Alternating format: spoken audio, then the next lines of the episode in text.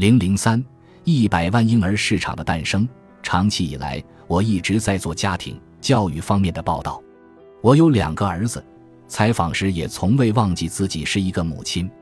大约从十年前开始，我将关注点放在了互联网方面，尤其是由互联网引发的家庭、学校的一系列问题。沉迷网络游戏而导致家庭破裂的主妇，被网络霸凌所扰的孩子，深陷 SNS 不可自拔的年轻人。近些年来看到的这些问题，让我又产生了一种新的担忧：手机会不会彻底改变我们养育下一代的方式，甚至我们整体的社会生活？截至二零一六年年底，本国的智能手机购买数有望达到九千五百万，App Store 的销售额预计从二零一一年的四百四十亿日元增长到二零一六年的五千一百七十亿日元，短短五年间增加了十二倍。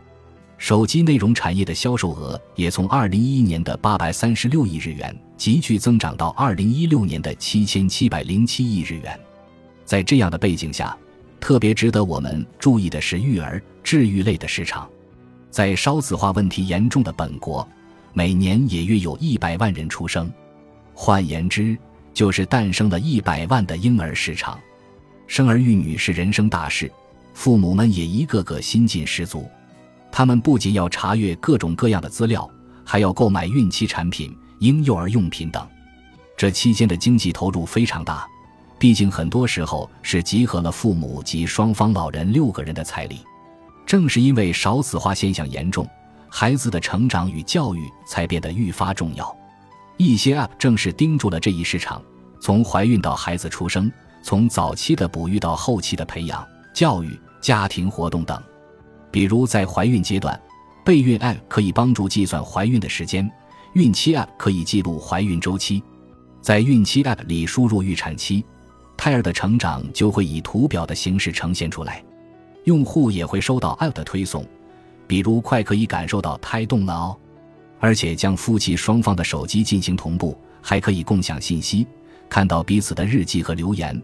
App 也会向丈夫推送一些孕期注意事项。可谓内容丰富。如今，人们可以通过这种方式掌握孕期的各类信息。在孩子出生之后，又有新的 App 让人目不暇接。之前提到的哺乳 App 就是其中的一种。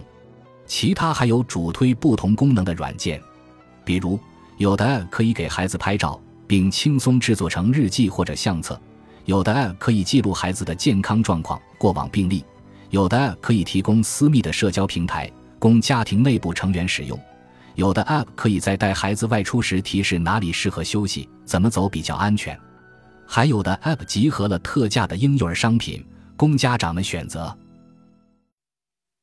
本集播放完毕，感谢您的收听，喜欢请订阅加关注，主页有更多精彩内容。